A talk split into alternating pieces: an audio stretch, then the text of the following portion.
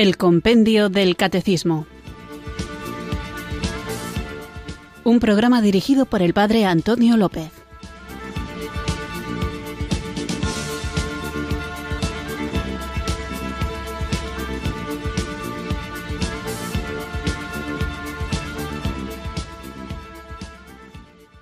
Muy buenas tardes, queridos oyentes de Radio María. Recibido un cariñoso saludo desde Irurzun, en Navarra, quienes sintonizáis una tarde más esta radio que cambia vidas, esta emisora de la Virgen, Radio María, para escuchar el programa El Compendio del Catecismo, nuestro espacio diario de formación católica en el que tratamos de conocer la fe que queremos vivir, compartir y defender. Estamos tratando durante estos días el tema de la ley tanto la ley natural como la ley antigua o la, más que o, habría que añadir y, la ley nueva o la ley evangélica. A menudo, cuando se habla de la relación de Jesús con la ley, hay quienes piensan que él era una especie de transgresor que incumplía las leyes.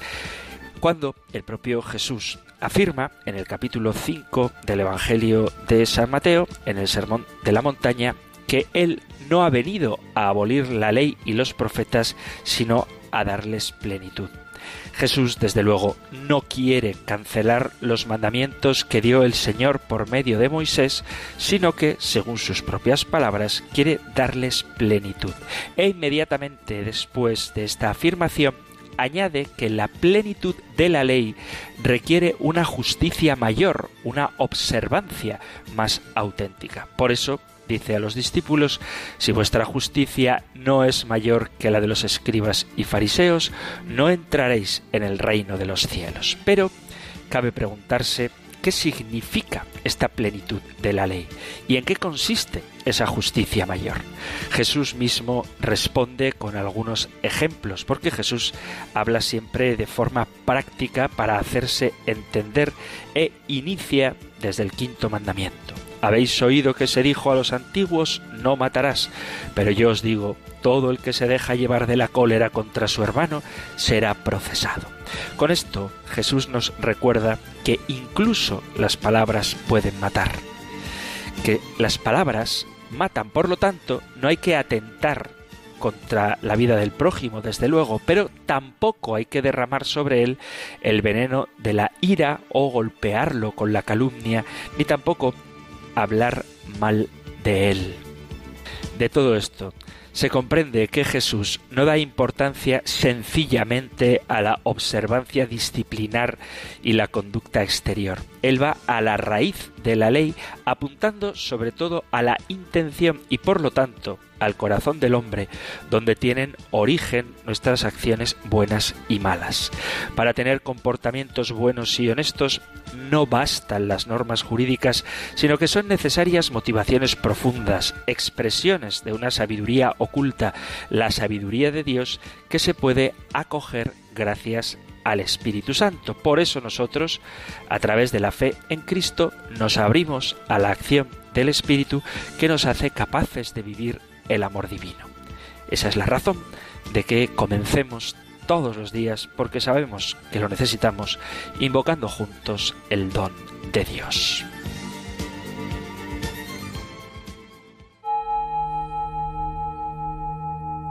Ven Espíritu, ven Espíritu, ven Espíritu.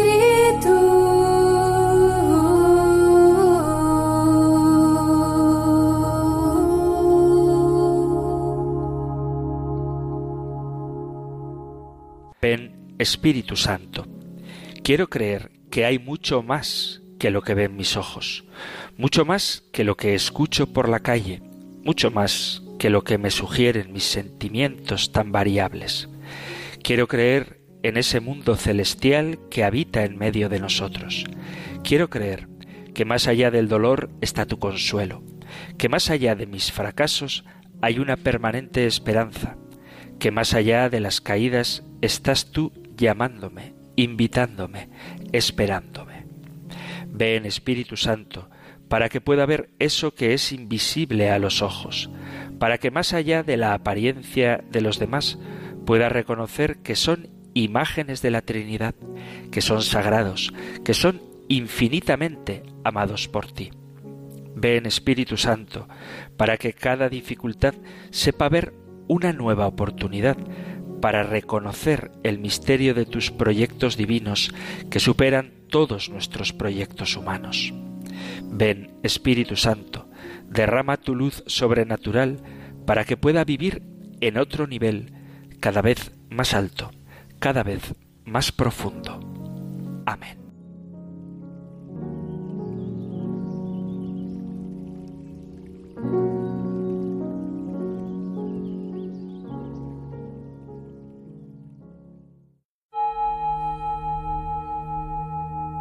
Ven Espíritu, ven Espíritu, ven Espíritu.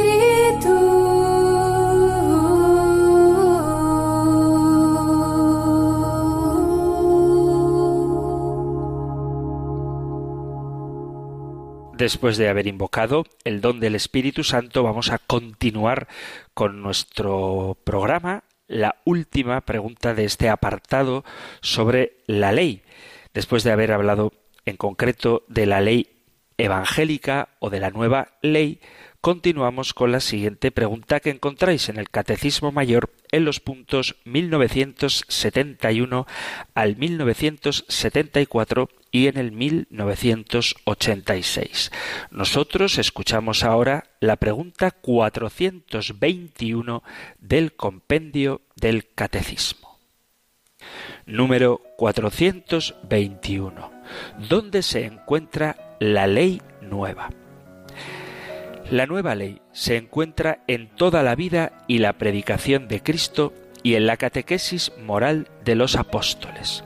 El sermón de la montaña es su principal expresión.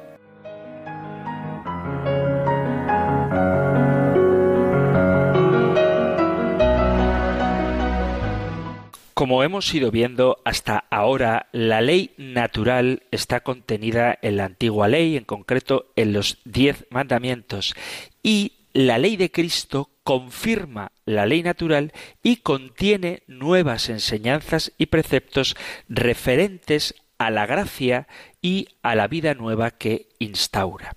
El contenido de la nueva ley no se puede reducir a sus preceptos en cuanto que es fundamentalmente un dinamismo fruto de la acción del Espíritu Santo. La escritura, que como ya vimos constituye el elemento externo de la nueva ley, revela ante todo quién es el hombre redimido y cómo obra bajo la acción de la gracia con las virtudes y los dones que conlleva. Narra las promesas que el Señor obrará en quienes se abandonen activa y dócilmente a su acción. Contiene mandatos, ejemplos, parábolas, consejos, advertencias, enseñanzas de la experiencia, todo lo que un buen padre hace para la educación de sus hijos y mucho más. El hombre es introducido en el amoroso proyecto divino para la humanidad. Con el don del Espíritu Santo, el hombre llega por la fe a contemplar y saborear el misterio del plan divino. Desde esta perspectiva, se ve lo infundado de cualquier planteamiento que niegue la especificidad de la moral cristiana, dándole cuanto más una inspiración nueva. Se podría resumir el contenido de la nueva ley en varios puntos. Primero, la nueva ley contiene los preceptos necesarios a la recepción y conservación de la fe y la gracia, en especial por los sacramentos de la Iglesia y por la obediencia a los legítimos pastores. El Señor instituyó los sacramentos como canales ordinarios de esa gracia y los confió a su Iglesia junto con el depósito de la revelación. Así son imperativos de la nueva ley la recepción del bautismo como puerta necesaria para la vida sobrenatural. Podéis ver cómo Jesús en el Evangelio de San Marcos capítulo 16 habla de la necesidad del bautismo para quien luego de recibirlo cayera en culpa grave, es necesaria la práctica de la confesión. Lo podéis leer en el capítulo 20 del Evangelio de San Juan. La recepción de la Eucaristía es también un mandato de esta nueva ley para mantener y aumentar la vida de la gracia. Lo podéis leer en el capítulo sexto del Evangelio de San Juan. Y la práctica de la oración, de la penitencia, de la conversión, etcétera. Todo esto, por cierto, el Sermón de la Montaña, capítulo 5, 6 y 7 de San Mateo. No lo leo entero porque nos ocuparía mucha parte del programa, pero ahí en el Sermón de la Montaña, que no son sólo las bienaventuranzas, es donde está incluida la nueva ley. Estas indicaciones sobre la transmisión de la gracia y de la revelación fueron dadas a la Iglesia y son fuente primordial del derecho canónico. Cristo no quiso determinar todo detalladamente como en la antigua ley, sino que dispuso sólo las cosas imprescindibles, la institución del sacerdocio, el primado de Pedro, la naturaleza y el número de los sacramentos, etc., dejando lo demás a la libertad de quienes iban legítimamente a gobernar la Iglesia. Otro de los contenidos de la nueva ley sería que tiene enseñanzas y mandatos sobre las obras propias de la vida nueva en el Espíritu. Alguna de estas obras, tanto internas como externas, la nueva ley las manda o las prohíbe directamente, en tanto que marcan una necesidad o contrariedad inmediata con la vida de la gracia, como la confesión de la fe. Al que me confesare delante de los hombres, le confesaré delante de mi Padre. Pero todo el que me negare delante de los hombres, yo le negaré también delante de mi Padre. Evangelio de San Mateo, capítulo 10, versículo 32. Igualmente, el perdón de los enemigos, el orar por los que nos persiguen y calumnian, el mantener la paz y la caridad con todos, la paciencia, la longanimidad, el amor ordenado a los demás hombres y, en primer término, a los hermanos de la fe, la corrección fraterna, en definitiva, se trata de un mundo entero de modelos y exigencias de comportamiento, de relaciones con Dios y con los demás hombres, dotado de una riqueza que no encuentra parecido en ningún escrito pagano. Basta leer el Nuevo Testamento, cuya síntesis anuncia las bienaventuranzas, promesas de las cuales derivan directivas para la vida moral y que en su profundidad original son una especie de autorretrato de Cristo y precisamente por eso son invitaciones a su seguimiento y a la comunión de vida con Él. Y por último, la nueva ley enseña y ratifica todo el contenido de la ley natural, a la vez que aclara e interpreta auténticamente su sentido. El Señor insistió en que Él no había venido a abrogar el decálogo, sino a darle su perfecto cumplimiento, y aclaró los puntos que habían sido malinterpretados por los doctores de la ley. Por ejemplo, el alcance de la prohibición del adulterio y del homicidio, que estimaban referidos sólo al acto exterior y no al deseo interior. Lo mismo sobre el perjurio y el juramento. Pensaban que el primero estaba prohibido y el segundo era deseable, mientras el Señor enseñó que se debía jurar sólo cuando fuera necesario. En el Sermón de la Montaña, que constituye la carta magna de la moral evangélica, Jesús dice No penséis que he venido a abolir la ley y los profetas, no he venido a abolir, sino a dar cumplimiento. Evangelio de San Mateo, capítulo 5, versículo 17. Cristo es la clave de las escrituras. Dice el mismo Señor en el Evangelio de San Juan capítulo 5 versículo 39, Vosotros investigáis las escrituras, ellas son las que dan testimonio de mí. Él, Jesús, es el centro del plan de salvación, la recapitulación del Antiguo y del Nuevo Testamento, de las promesas de la ley y de su cumplimiento en el Evangelio. Él es el vínculo viviente y eterno entre la antigua y la nueva alianza. Como dice San Pablo en la carta a los Romanos, capítulo 10, versículo 4, el fin de la ley es Cristo. Fin, dice San Ambrosio, no en cuanto defecto, sino en cuanto plenitud de la ley, la cual se cumplió plenamente en Cristo desde el momento en el que Él no vino a abolir la ley, sino a darle cumplimiento. Al igual que, aun cuando existe el Antiguo Testamento, toda la verdad se contiene en el Nuevo, así ocurre con la ley. La ley fue dada por Moisés y es figura de la verdadera ley. Por tanto, la ley mosaica es imagen de la ley verdadera. Jesús lleva a cumplimiento los mandatos de Dios. La nueva ley es la identificación con Cristo. Por eso, seguir a Cristo es el fundamento esencial y original de la moral cristiana. No se trata solamente de escuchar una enseñanza y de cumplir unos mandamientos, sino de algo mucho más radical. Se trata de adherirse a la persona misma de Jesús, compartir su vida y su destino, participar de su obediencia libre y amorosa a la voluntad del Padre. Jesús pide que le sigan y le imiten en el camino del amor, de un amor que se da totalmente a los hermanos por amor a Dios. Este es mi mandato, que os améis los unos a los otros, como yo os he amado. Evangelio de San Juan, capítulo 15, versículo 12. Un seguimiento que lleva a la identificación del bautizado con Cristo. El fundamento esencial y original de la moral es seguir a Cristo, entendiendo que el seguimiento no es un mero hecho de escuchar sus enseñanzas ni sólo cumplir sus mandatos. Seguir a Cristo implica algo mucho más radical, la comunión de vida. Jesús mismo es el cumplimiento vivo de la ley, ya que Él realiza su auténtico significado con el don total de sí mismo. Él mismo se hace ley viviente y personal que invita a su seguimiento y concede la gracia de compartir su misma vida y amor e infunde la fuerza para dar testimonio del amor en las decisiones y en las obras concretas.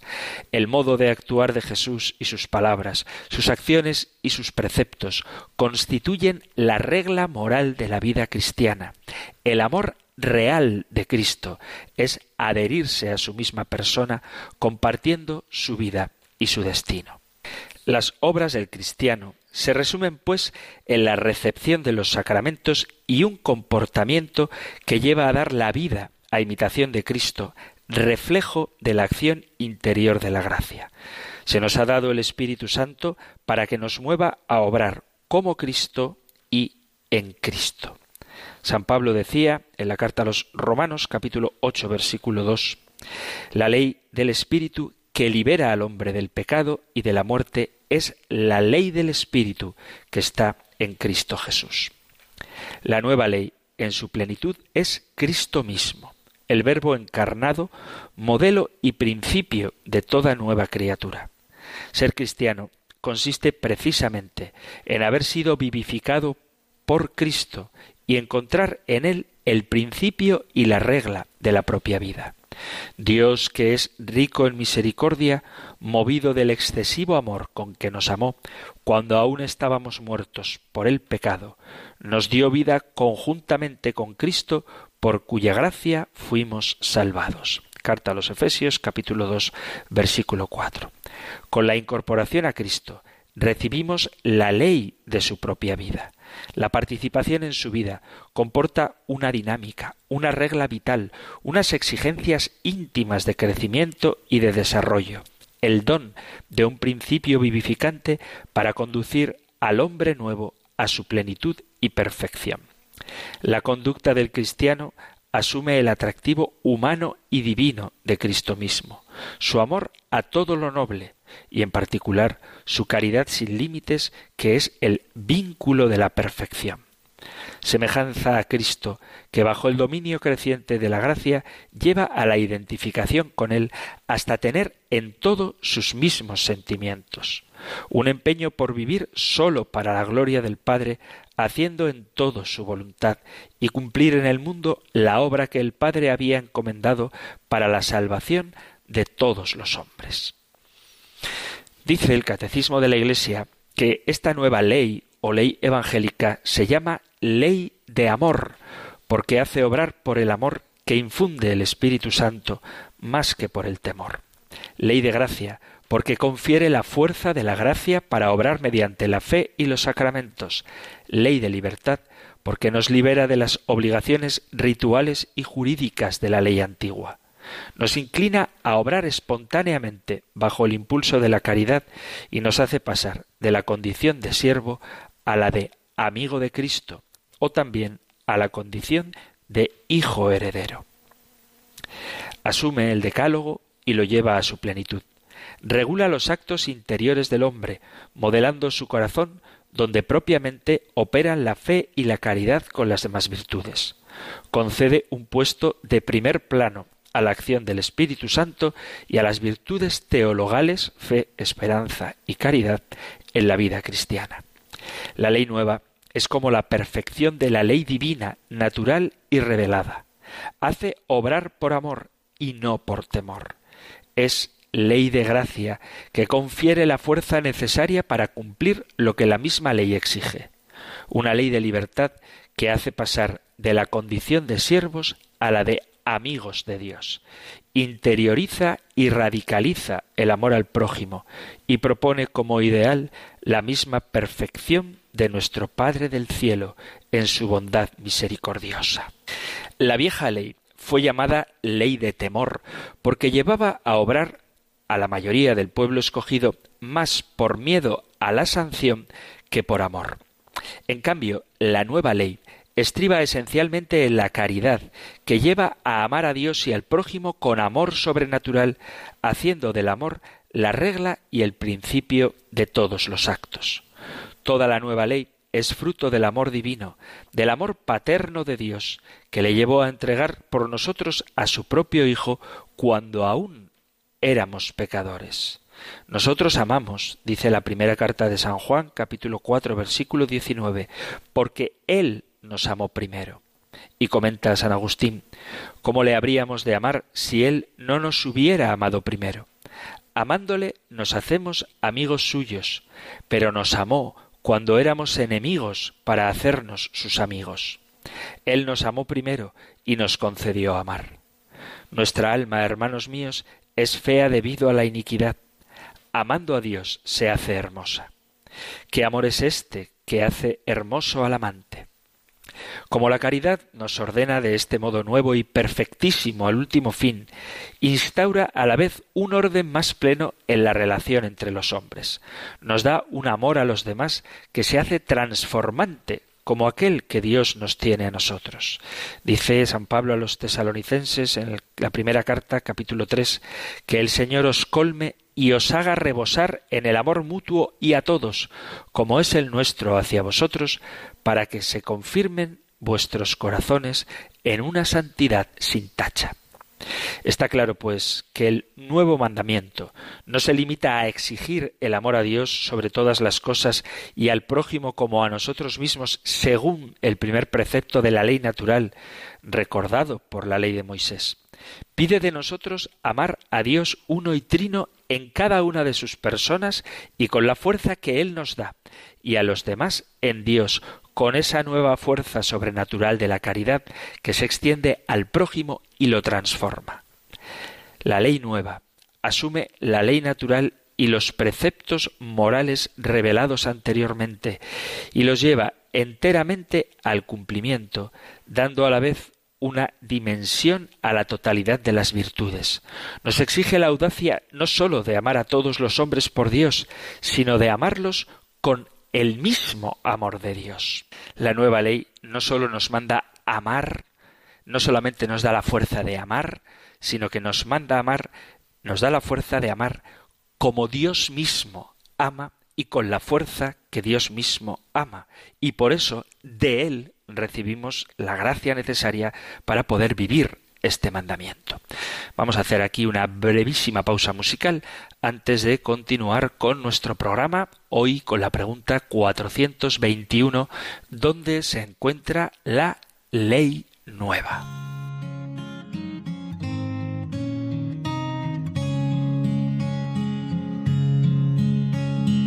Un mandamiento nuevo nos da el Señor,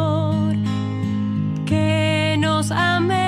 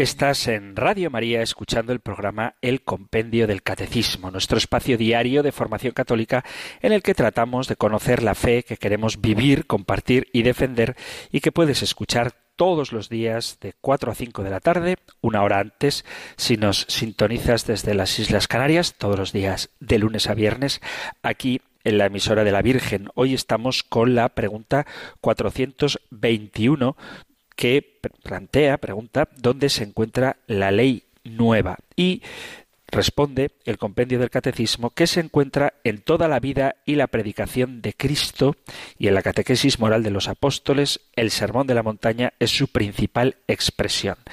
Me atrevo a añadir que la ley nueva se encuentra en la vida de Cristo y en la persona de Cristo.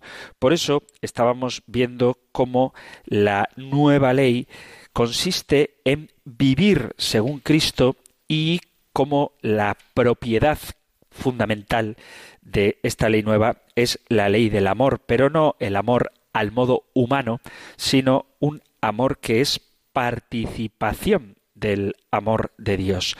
Una ley que nos exige la audacia, la valentía, el coraje de no sólo amar a todos los hombres por Dios, sino de amarlos con el mismo amor de Dios.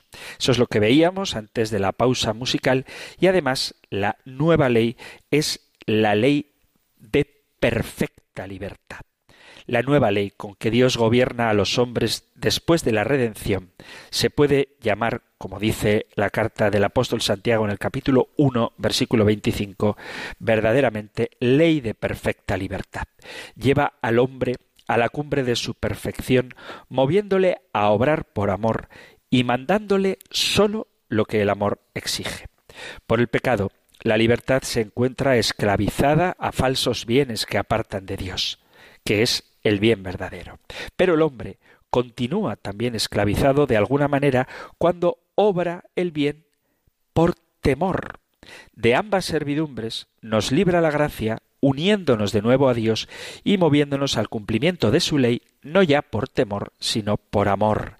Cristo nuestro libertador nos ha liberado del pecado y de la esclavitud de la ley de la carne, que es la señal de la condición del hombre pecador. Es pues la vida nueva de la gracia, fruto de la justificación, la que nos hace libres. Esto significa que la esclavitud más radical es la esclavitud del pecado.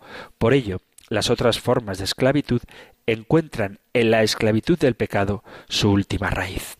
Además, la nueva ley es ley de perfecta libertad, porque al conferir la caridad no necesita mandar más que lo estrictamente requerido para la unión con Dios. Si alguien se dirige voluntariamente al fin, basta con mandarle lo necesario para que lo alcance. En cambio, si se dirige con desgana, hay que ayudarle a buscarlo con mandatos complementarios que evitan que se desvíe de él. Así actúan las leyes humanas y Así se comportaba la antigua ley, pues por sí mismas son incapaces de renovar interiormente al hombre, a diferencia de la ley de Cristo. Por eso, la nueva ley manda o prohíbe sólo lo directamente necesario o contrario a nuestra identificación con Cristo. En lo demás se deja la concreción de las obras a la acción siempre original del Espíritu Santo y a la correspondencia singular e irrepetible de cada uno bajo la guía de la legítima autoridad. Esta máxima libertad de la nueva ley no significa menor exigencia ni ausencia de dificultades, sino perfección en la virtud que otorga para cumplir sus mandatos. La caridad no es la negación de la ley, sino su plenitud. La nueva ley no libera de las exigencias de la verdad, sino que libera de la esclavitud del pecado, porque como dice Jesús en el capítulo 8 del Evangelio de San Juan, versículo 32, conoceréis la verdad y la verdad os hará libres. Estas palabras encierran una exigencia fundamental y al mismo tiempo una advertencia. La necesidad de una actitud recta ante la verdad como condición de la auténtica libertad y la advertencia de no contentarse con una aparente libertad que no profundiza en toda la verdad sobre el hombre y el mundo. Cristo se presenta a nosotros como aquel que libera al hombre de lo que limita, disminuye y casi destruye esa libertad en sus mismas raíces, en el alma del hombre, en su corazón y en su conciencia.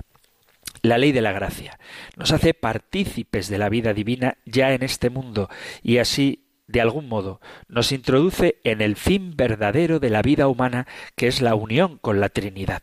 Por eso no admite mayor perfección, Ningún estado de la presente vida puede ser más perfecto que el de la nueva ley.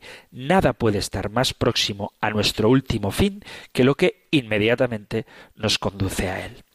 Aunque no cabe un estado más perfecto que la nueva ley, sí se puede progresar en el modo en que los hombres se adecúan a Cristo. Este carácter definitivo y por ende no sujeto a mutaciones no significa que no haya en el contenido de la escritura indicaciones o mandatos que dependen en una cierta medida de circunstancias históricas. Sin embargo, nunca cambiarán sus principios, en particular el doble precepto de la caridad a nivel superior de santidad en que lo reveló Cristo. Tampoco las exigencias de un modo u otro son directas expresiones suyas, pero esta inmutabilidad está alejada de la rigidez, es sobreabundancia de vida. La misma letra de la nueva ley es don de la infinita sabiduría. De modo que sin variar en absoluto, cabe una comprensión siempre nueva y creativa del tesoro de la revelación, no porque antes no se entendiera, sino por su infinita riqueza que hace inagotable el progreso en su comprensión. Esto es lo que siempre ha entendido la Iglesia cuando habla de la custodia del depósito. Custodia del depósito, dice San Vicente de Lerins, conserva inviolado y limpio el talento de la fe católica. Lo que se te ha confiado, eso mismo debes custodiar y transmitir. Oro has recibido, oro devuelve. Quizá alguno se pregunte, entonces no es posible ningún progreso en la Iglesia de Cristo. Claro que debe haberlo, y grandísimo. ¿Quién hay tan enemigo de los hombres y tan contrario a Dios que trate de impedirlo? Ha de ser, sin embargo, con la condición de que se trate verdaderamente de progreso para la fe y no de una mutación. Es característico del progreso que una cosa crezca permaneciendo siempre idéntica a sí misma. Propio de la mutación es, por el contrario, que una cosa se transforme en otra. Crezca, por tanto, y progrese de todas las maneras posibles el conocimiento, la inteligencia, la sabiduría tanto de un solo individuo como de toda la Iglesia, de acuerdo con la edad y con los tiempos. Pero de modo que esto ocurra exactamente según su peculiar naturaleza, es decir, en el mismo dogma, en el mismo sentido, según la misma interpretación. Es importante entender que no cambia la ley en la Iglesia. Lo que puede cambiar, y de hecho es bueno que cambie, precisamente porque la vamos conociendo mejor, es el modo concreto en el que en nuestras circunstancias históricas se vive esa única ley inmutable.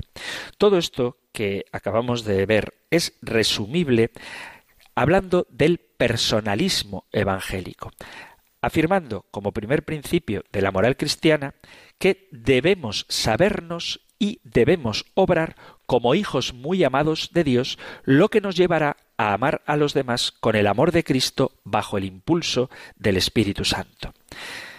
En definitiva, cada hombre sabe por experiencia que nada mueve tanto a amar como saberse amado. A partir de esta común experiencia se hace particularmente luminosa la enseñanza de la palabra de Dios. En la primera carta de San Juan, capítulo 4, dice, Queridísimos, mirad qué amor tan grande nos ha mostrado el Padre, no sólo que nos llamemos, sino que verdaderamente seamos hijos de Dios. De ahí parte todo, porque la vida cristiana no es una iniciativa del hombre en base a sus propias fuerzas, no es una tensión de la criatura hacia su Creador, sino una iniciativa de Dios Padre, Hijo y Espíritu Santo que asume con su amor transformante la capacidad de amar que Él nos ha dado.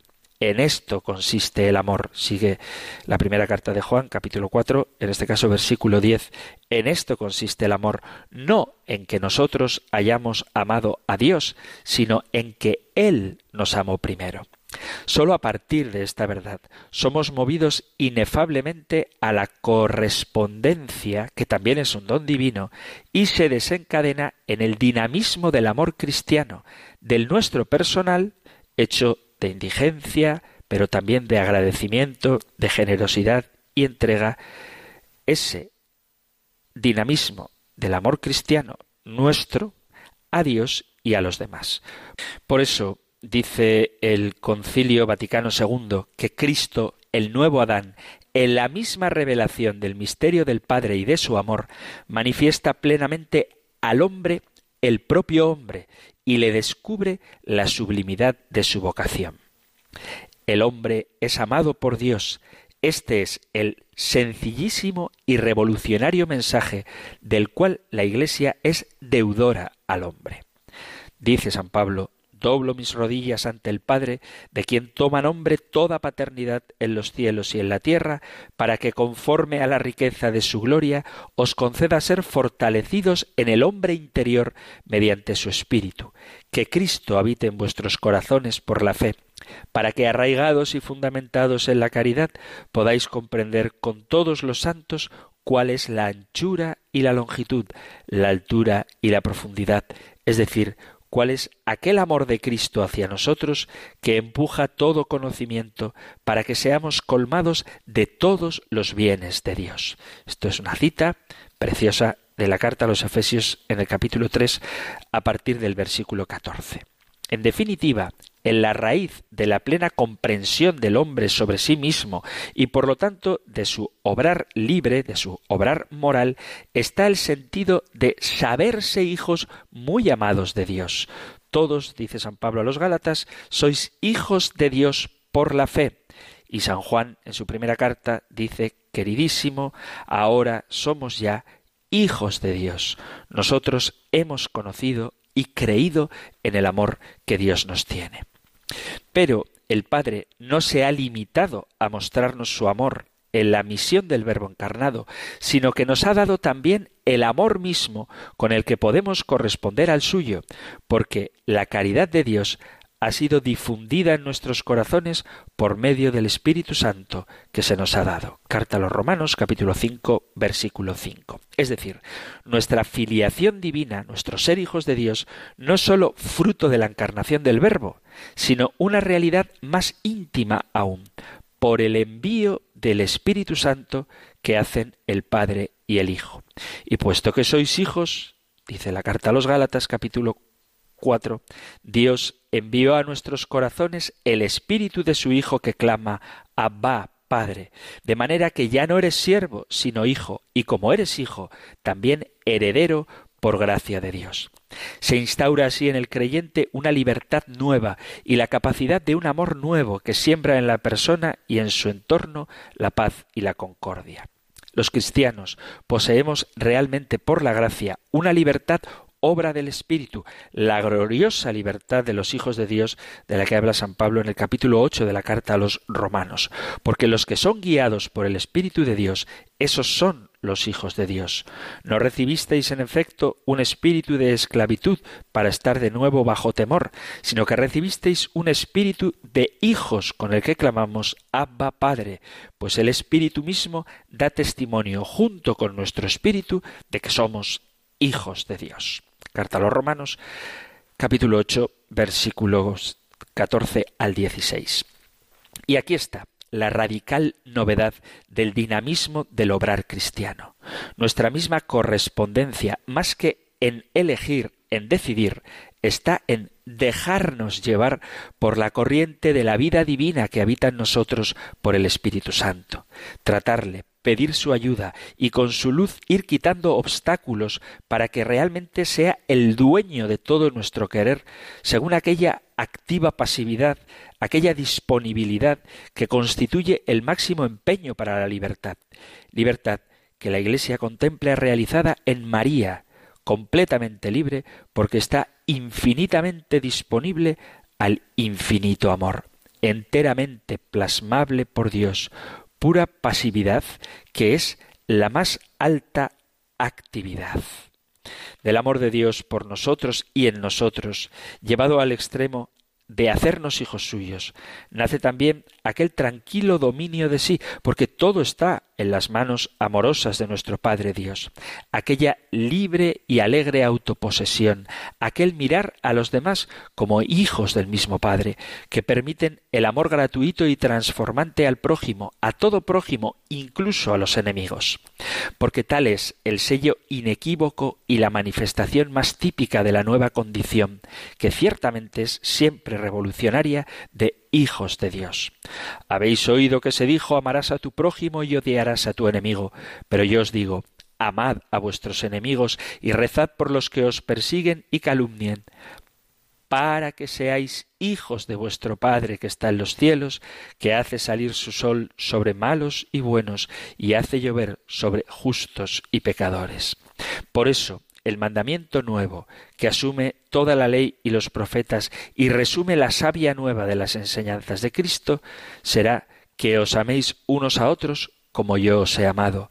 Amaos también unos a otros. Evangelio de Juan, capítulo 13, versículo 34. Es un ejercitarse en las obras del amor que la conciencia, el sabernos hijos de Dios, la conciencia de la filiación divina y el trato confiado de hijos con el Padre Dios va haciendo con natural, impregnando los sentimientos, los ideales, las decisiones, a semejanza de cuanto ocurre en la paternidad terrena. Por eso la síntesis de la moral cristiana sería la doctrina de la imitación, como dice San Pablo en la carta a los Efesios, sed imitadores de Dios como hijos suyos queridísimos. Segundo, la observancia de los mandamientos, pero no por temor, por miedo al castigo, sino como manifestación del amor. Dice Jesús en el Evangelio de San Juan capítulo 14 versículo 13, Si me amáis, guardaréis mis mandamientos. Si alguno me ama, dice un poco más adelante también el capítulo 14 de San Juan, si alguno me ama, guardará mi palabra, y mi Padre lo amará, y vendremos a él, y haremos morada en él.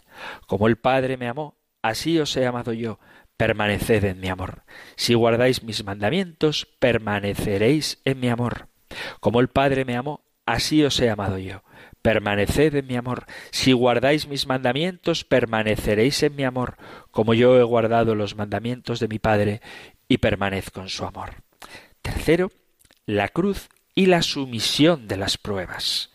No habéis olvidado la exhortación dirigida a vosotros como a hijos.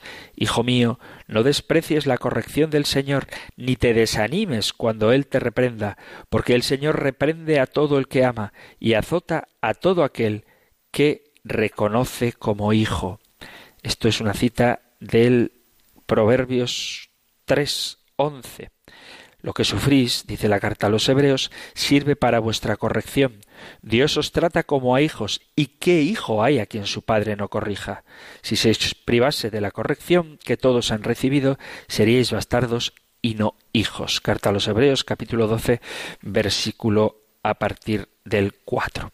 Y por último, el reconocimiento de las propias culpas y la conversión. El hijo más joven, dice Lucas capítulo 15, reuniéndolo todo, se fue a un país lejano y malgastó allí su fortuna viviendo perdidamente. Después de gastar todo, hubo un gran hambre. Le entraban ganas de saciarse con las algarrobas que comían los cerdos y nadie se las daba. Recapacitándose dijo Iré a mi padre y le diré Padre, he pecado contra el cielo y contra ti, ya no soy digno de ser llamado hijo tuyo. Trátame como uno de tus jornaleros. Y levantándose se puso en camino hacia la casa de su padre. Cuando aún estaba lejos, lo vio su padre y se compadeció, y corriendo a su encuentro, se le echó al cuello y lo cubrió de besos. La nueva ley no me cansaré de repetirlo, es la ley del amor. Jesús no deja de sorprendernos. Mirad, cuando ya parece que lo tenemos todo controlado, cuando nuestra vida parece resuelta, cuando vemos que no quedan cabos sueltos, entonces aparece Él y lo trastoca todo. La ley del talión ojo por ojo, diente por diente, es una ley elemental de justicia humana. Si alguien te hace daño, tú puedes devolverle en respuesta un daño proporcional. De hecho, esta norma universal del derecho natural suponía ya un paso adelante con respecto a la ley del más fuerte tú me has hecho daño, yo que soy más fuerte, te quito la vida. Sin embargo, Jesús, en el Sermón de la Montaña, nos invita a ir más allá de la elemental justicia humana, ni la ley del más fuerte, ni la ley del talión, ni siquiera la ley de Moisés, sino la ley del amor. Esta es la nueva ley que ha venido a traer Cristo a la tierra, una nueva ley que genera un nuevo corazón, unas nuevas relaciones entre las personas, una nueva sociedad, un mundo nuevo. Es la civilización del amor. Yo os digo, no hagáis frente al que os agravia. Esta nueva ley del amor da la vuelta a toda nuestra escala de valores de arriba a abajo. Tenemos que pedir constantemente al Espíritu Santo su ayuda para comprender y vivir cada vez más conformes a esta nueva ley, porque esta nueva justicia va muchas veces en contra de nuestros habituales criterios humanos. Cristo nos invita al perdón, esta virtud que no está de moda y que sin embargo es clave en las relaciones humanas, a la generosidad tan desfasada en una sociedad en la que el tener y el aparentar son, parece, el último criterio por el que se mide el valor de las personas, al servicio, una palabra que casi no entra dentro de nuestro vocabulario habitual, pero que es la expresión más grande del amor, a la humildad, como reconocimiento tanto de nuestra personal miseria como de nuestra dignidad de hijos de Dios. Ante este panorama, quizá la nueva ley realmente suponga algo que nos trastoca.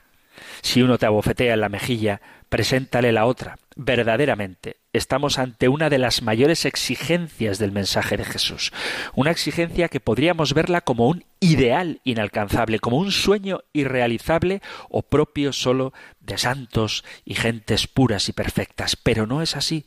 Jesús nos llama a todos a la santidad, a la perfección de la caridad. Por eso solo podemos cumplir estas exigencias si dejamos que Cristo mismo, con su gracia, transforme nuestros corazones. Decía San Agustín, dame lo que mandas y mándame lo que quieras. Jesús no ha mostrado simplemente la nueva ley del amor, sino que Él ha vivido esta ley el primero hasta el extremo. En su pasión puso la otra mejilla y se dejó quitar hasta la túnica.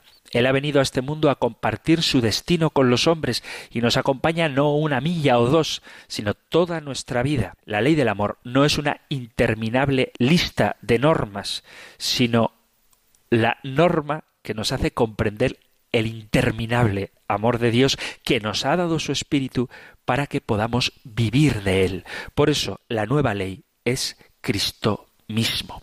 Él es la ley del amor.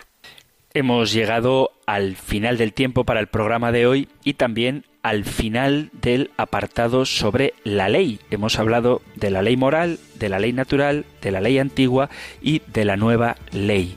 Y ahora, vinculado con la nueva ley y con la fuerza que Dios nos da para poder amar según Él, hablaremos de la gracia y la justificación. Un tema muy interesante, no del todo fácil, pero para eso está la formación, para tratar de comprender cuestiones que no solamente afectan a la teología especulativa, sino sobre todo la teología especulativa al servicio de la vida práctica, de la unión con Cristo y de la búsqueda de nuestro fin último, que es la comunión con Dios. Pero será ya en el próximo programa donde comenzaremos con este nuevo apartado. Ahora terminamos. Os recuerdo que si hay alguna cuestión que queráis plantear, alguna duda que tengáis, alguna discrepancia que debatir, algún testimonio que compartir, cualquier cosa que queráis enviar, podéis hacerlo en el correo electrónico compendio arroba compendio o en el WhatsApp 668 594 383 668 594 383. Concluimos recibiendo la bendición del Señor. El Señor te bendiga y te guarde, el Señor ilumine su rostro sobre ti y te conceda su favor, el Señor te muestre su rostro y te conceda la paz. Muchísimas gracias por estar ahí, gracias por escuchar el compendio del catecismo y si queréis volveremos a encontrarnos en un próximo programa. Un fuerte abrazo.